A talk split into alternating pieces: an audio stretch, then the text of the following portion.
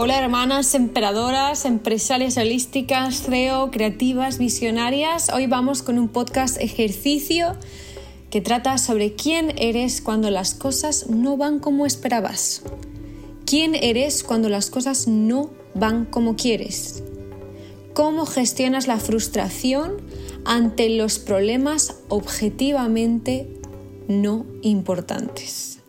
Somos capaces de identificar cuándo un problema es mínimo y cuándo es un problema de verdad. Sé que esto jode muchísimo en pleno 2023, aquello de decir que un problema es más importante que otro, que todos los problemas son importantes, que no hay que minimizar los problemas de nadie, pero debo decir y debo contar mi historia porque yo he sanado al ver cómo viven otras personas en el mundo. He sanado mi egocentrismo, mi tengo problemas. No, yo no tengo problemas. Yo tengo retos, yo tengo bloqueos y yo tengo frustración, pero no son problemas. Y esto, repito, hermanas, sé que muchas os puede picar, pero id más allá de ese pique porque os juro que hay sanación. Lo que sentimos es importante, es absolutamente real, pero muchas veces nuestros problemas no son problemas. Son molestias, son bloqueos, pero no son problemas reales. Sé que esto pica, ¿vale? Quédate aquí conmigo. Te prometo que esto lo hago por nuestro bien, por el bien de todas nosotras. Y como os vengo a contar mi historia con este tema, debo decir que hubo un día que recordaré siempre, siempre, siempre, y fue el día que tomé perspectiva e hice este ejercicio que os cuento ahora.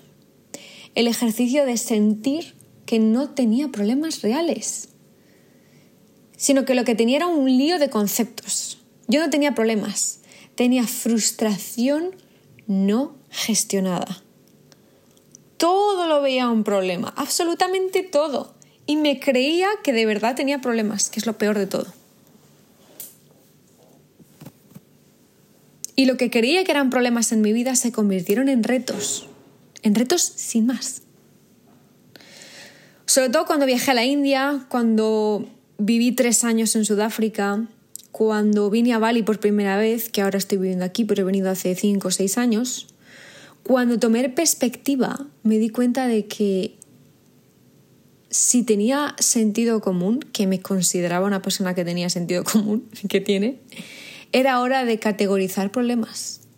No de minimizar lo que yo siento ante un reto, no, pero sí minimizar mis problemas. Y ojo con esta afirmación. Mis problemas eran los sueños de la gente que iba conociendo alrededor del mundo. Me, da, me di cuenta de que esa gente pagaría por tener mis problemas. ¡Wow!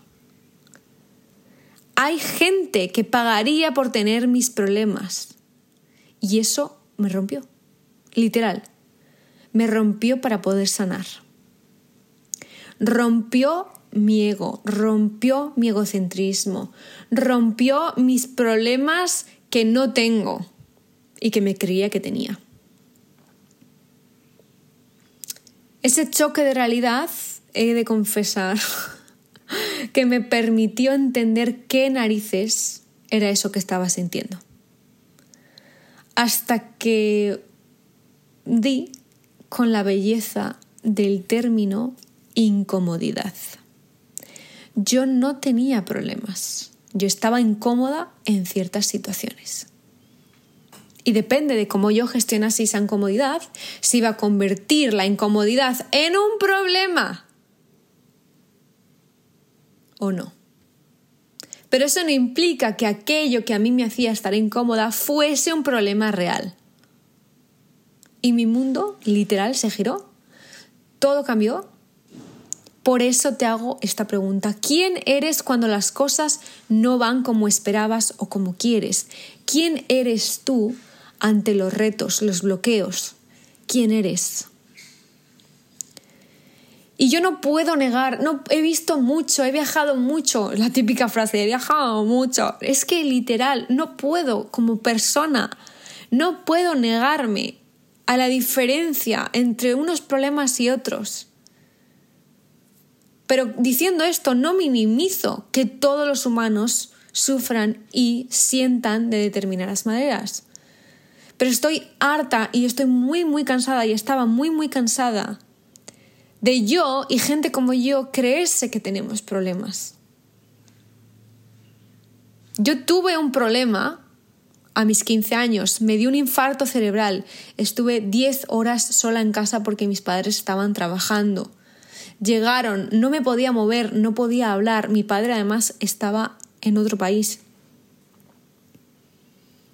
Casi me muero, me dijo el doctor. Si no te llegas a estar moviendo durante el proceso, no estarías aquí ahora. Tuve que volver a aprender a leer, a escribir, a hablar. Se me olvidó hablar. No se me olvidó. Había un proceso ahí químico, lo que sea, narices científico. Tuve que empezar a vivir de nuevo. Eso fue un problema de verdad. Pero perdí la noción de la realidad. Y luego me creía que todo aquello que me daba frustración era un problema. Joder, no era un problema. Y me pongo tan seria con esto, porque mucha parte de nuestra frustración nace de creernos que tenemos problemas que no tenemos. Nace de estar absolutamente desconectadas de la gratitud también. Y ya no voy a entrar en privilegiadas, no privilegiadas, porque ese no es el tema. Estoy hablando del tema gran, gran, gran, grande de la perspectiva. De que lo que crees que es un problema habría que observar si realmente es un problema. O si es una incomodidad.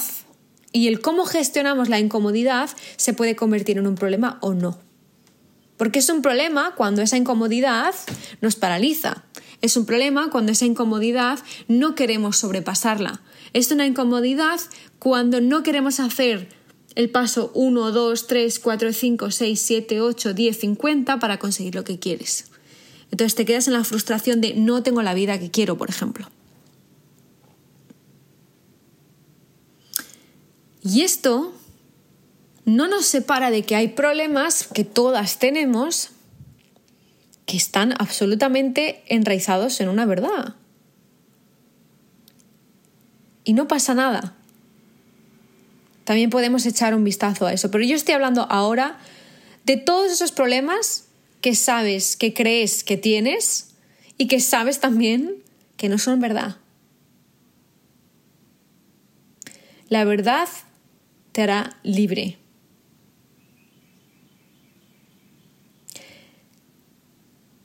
Tener verdaderos problemas es una cosa. Que las cosas no sean fáciles es otra. Yo he conocido a gente que por su pasaporte no pueden salir de su país. Punto. Yo conozco gente que por su pasaporte no puede acceder a una vida mejor. No puede acceder a un sistema de salud. Tienen que vivir en guetos. Perdonadme si esta palabra ahora no está bien vista, pero es donde viven y es donde ellos mismos se dicen que viven. Conozco gente donde tienen que mirar cada dos por tres atrás porque literal como se descuiden, no llegan al destino que querían llegar. Personas que aún habiendo ahorrado dinero no se pueden comprar nada porque se lo van a robar por la zona en la que ellos viven.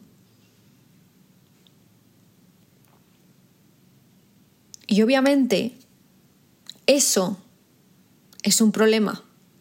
El que a mí se me atasque mi agenda y un día tenga mucho que hacer o durante seis meses tenga muchísimo que hacer para conseguir lo que quiero, hermanas, aquí hay un espectro, patronus, hay un espectro.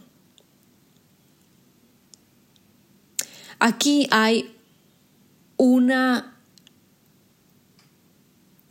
no, no disasociación, pero hay como una desconexión de la realidad.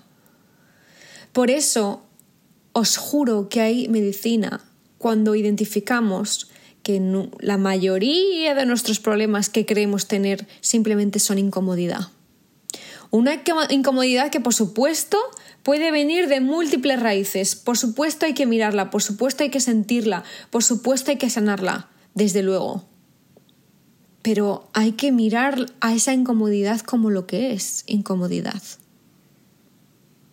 Y este podcast no es una riña como todo lo que hago, lo que pasa es que mi manera de hablar es intensa y nadie va a poder cambiar eso, que nadie os cambie cómo transmitís vuestra medicina. Pero os quiero acompañar en vuestro proceso a la libertad, a la riqueza y al poder. Y la libertad empieza cuando conoces tu verdad. Esta es tu verdad. ¿Qué problemas te crees que tienes que no tienes, que no son reales? Transfórmalo, transforma ese vocabulario en incomodidad, en frustración, en reto. Y esto es una parte, ¿vale? Esto es toda la parte teórica. Yo me he dado cuenta de que para mí, y es una pregunta que os quiero hacer a vosotras, ¿qué es para ti un problema real? Para mí, mis problemas, cuando yo digo, ¡buah! Esto es un problema, para mí, para María, no para ti, para mí, para María, para mí un problema real es cuando o yo estoy enferma tremendamente eh, y no pinta bien, o cuando uno de mis seres queridos esté enfermo y no pinte bien. El resto de cosas para mí son bloqueos, em, retos, frustraciones, incomodidad, etcétera, etcétera. Pero la salud para mí es lo que es un problema real. Una salud obviamente que si me roto una pierna pues es un fastidio, pero no es un problema. Y os pongo un ejemplo, ¿vale? Un ejemplo súper banal. Si yo ahora me caigo con la moto, toco madera para que no pase, y tengo que estar sin andar y sin ir al gimnasio durante tres meses, perder toda la masa muscular que me he currado, estar encerrada en la habitación, durante tres meses es un tremendo fastidio, pero no es un problema. Porque hay gente en el mundo que pagaría por cambiarse por mi situación, por estar en la casa donde yo vivo, por tener la capacidad de que me traigan la comida a la puerta y poderme pagar todo eso, por tener a una persona que me pueda cuidar, etcétera, etcétera.